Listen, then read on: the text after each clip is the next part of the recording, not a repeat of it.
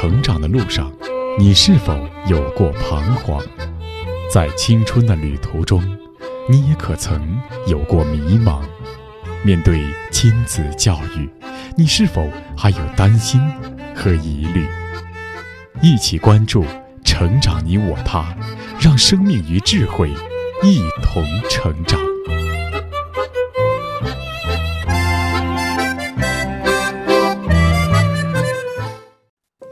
愿生命与智慧一同成长。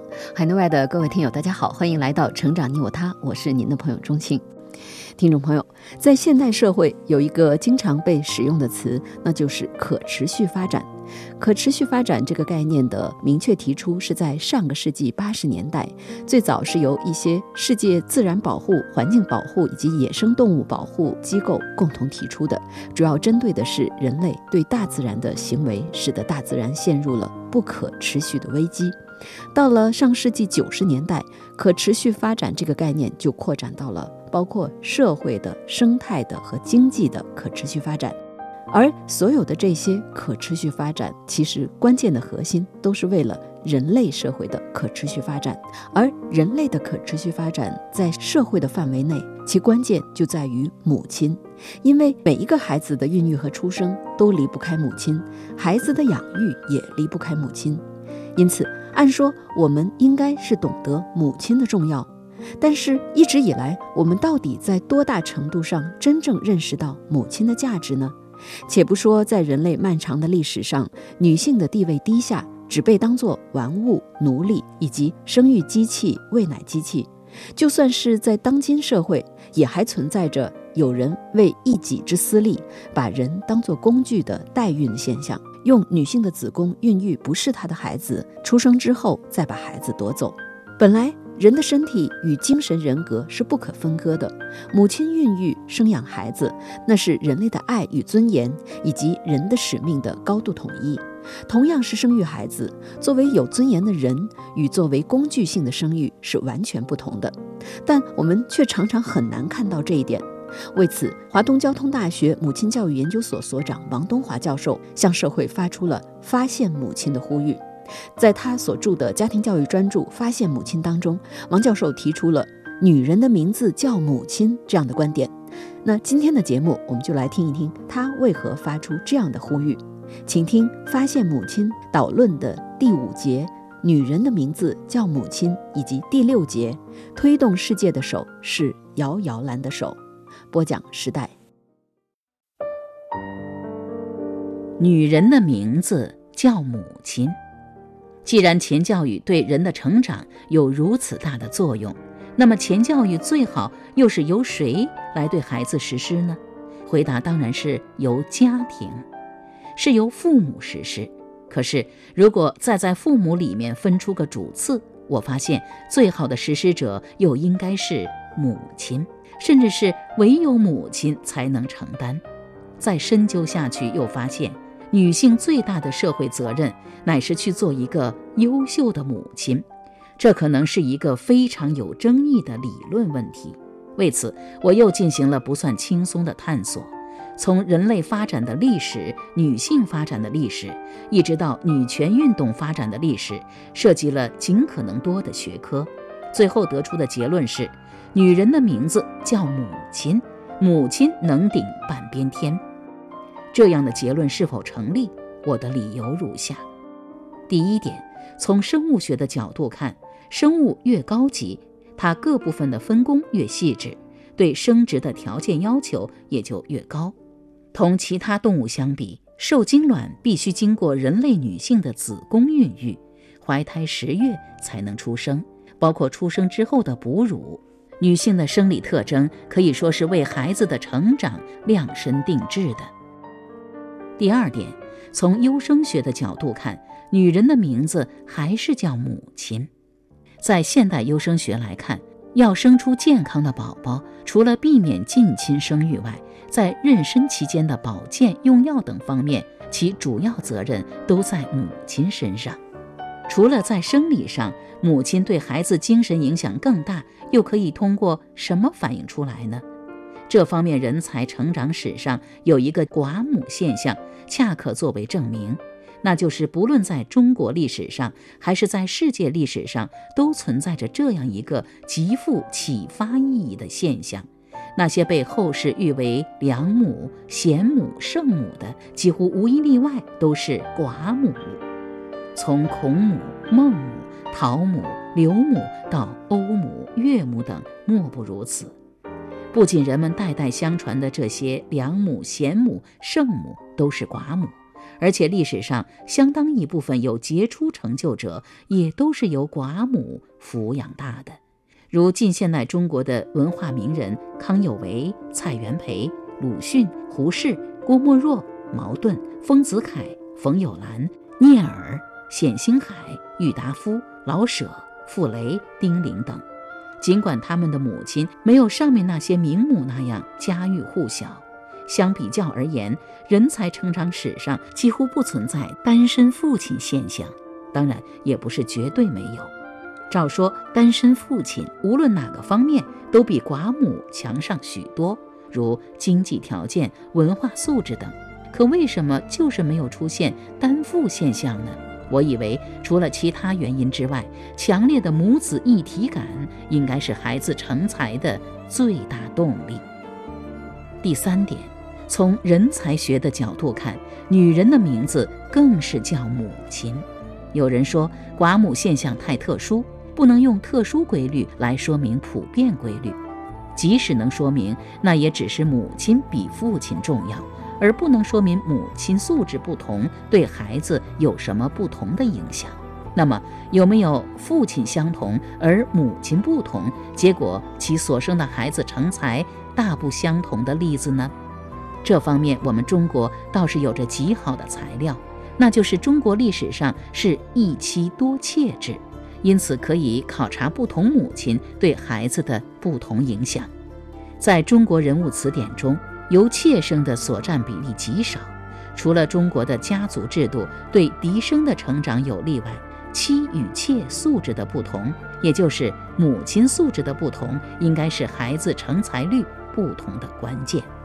儒家经典《礼记》上是这样定义妻和妾的：聘则为妻，奔则为妾。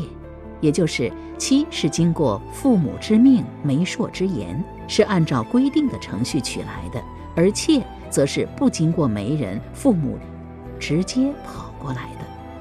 妻和妾有些类似于中国古人的名与号，妻是名，是父母按族谱定下的，不容更改；妾则是号，是自己按自己的意愿而定的。因此，家中有妾仍称未婚。而妾到后来则多是用钱买来的了，因此一直有娶妻娶德、娶妾娶色之说。一个稍能生活的家庭是绝不会让女儿去做妾的。所谓挑柴卖草，不给人家做小等等。因此，中国历史上妻和妾基本素质的区别是极明显的。一个正规人家对孩子的要求是相当严格的。北宋理学家、教育家程颐回忆幼年母亲对他的教育时说：“他几岁时走路跌倒了，家人总是抢着去抱，而其母总是不许，教训他：‘你如果慢慢的走，难道会跌倒吗？’中国历史上的女教更严，训练出来的女孩子习惯非常合乎礼节，而那些为妾的则不同。据潘光旦研究，他们的家庭之所以穷困潦倒。”大多不是因为时运不济，而是因为家教缺失，例如挥霍、赌博、无能等，这些自然会落在孩子身上。当这样家庭出身的女孩子又为人妾时，这种不好的家庭文化又传给下一代，她的孩子成才就自然很少。同样是一个父亲，一个家庭，母亲不同，孩子的成长大不相同。当然，正如并非所有的妻都好一样，也并不是所有的妾都差。庶出的子女也有成才的，这多是由于个别妾的素质较高的缘故，而且常常是这些妾后来被扶正成为继妻，如曹操的卞氏等。另外，中国历史上有许多老夫少妻生出的孩子成才，如胡适等。但多是老夫少妻，而不是老夫少妾。这些少妻同样是经过严格挑选、明媒正娶的。从妻妾的素质不同，到他们孩子成才率的不同，从中不难看出母亲素质的重要。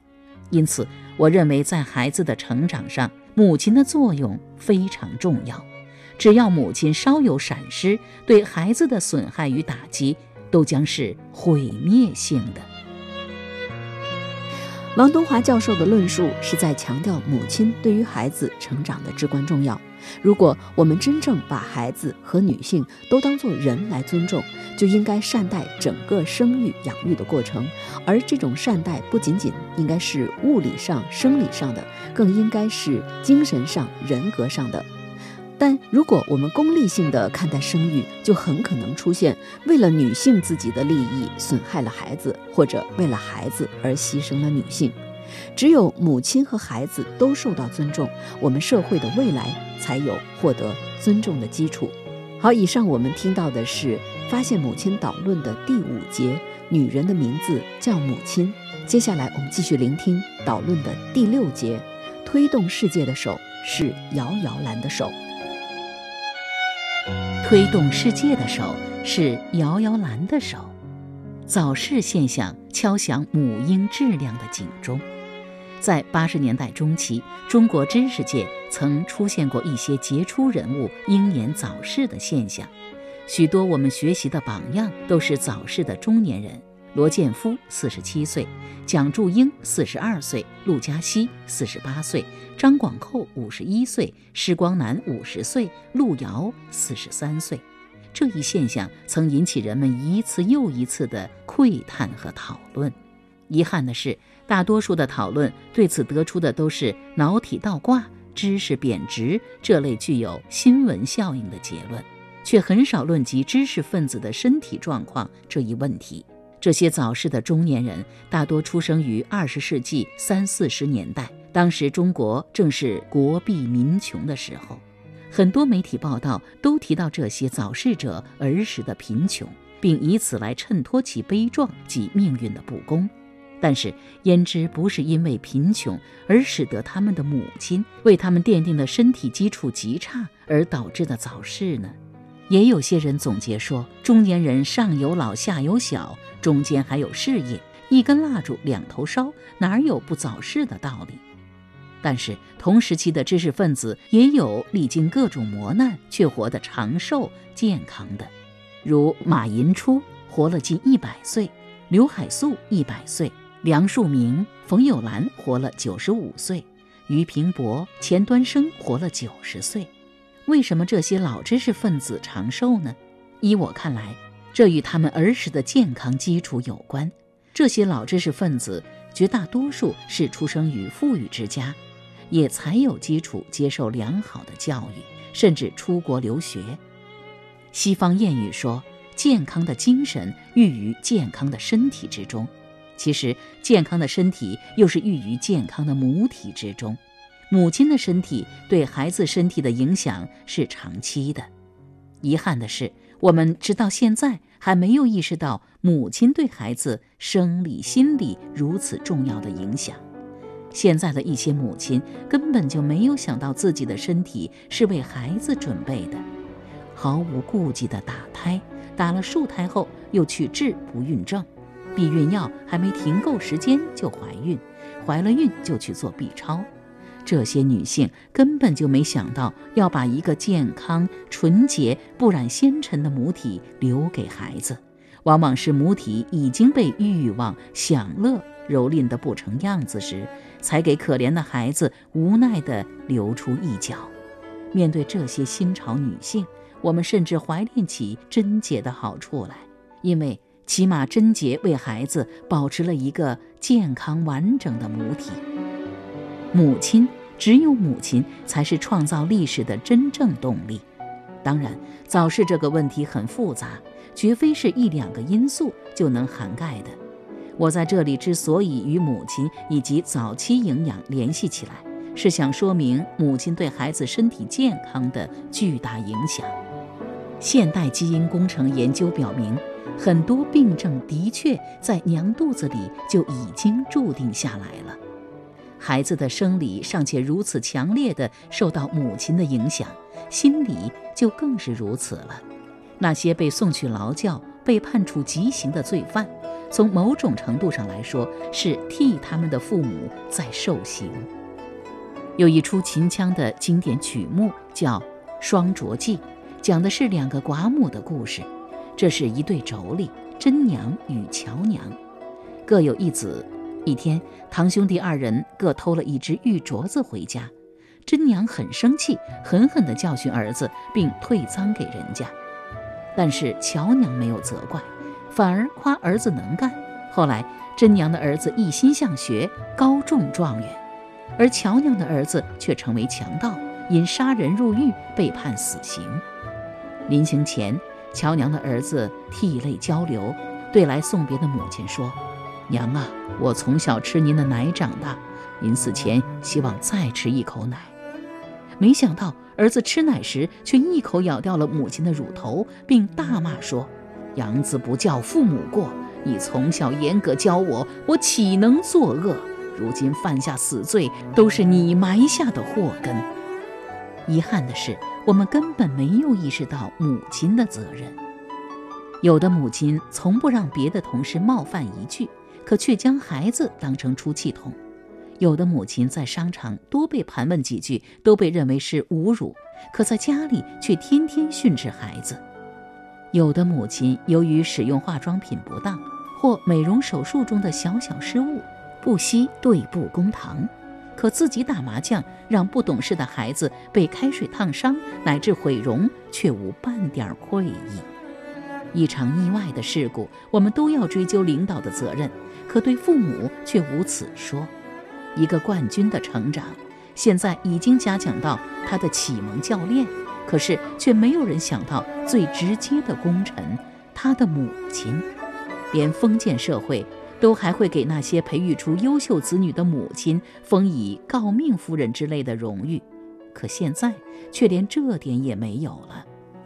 对于女性来说，体力抵不上一个男子，但是她可以把孩子培养成孔子、孟子，培养成欧阳修、岳飞，培养成林肯、爱迪生，同时她也可以把孩子教唆成江洋大盗。在我看来。母亲的工作应该是带薪的工作。如果每个女性都在孩子出生的前后几年去像服兵役一样服母役，我们人类的前途才有可能光明灿烂。因为人的生产是一切生产中最重要的生产。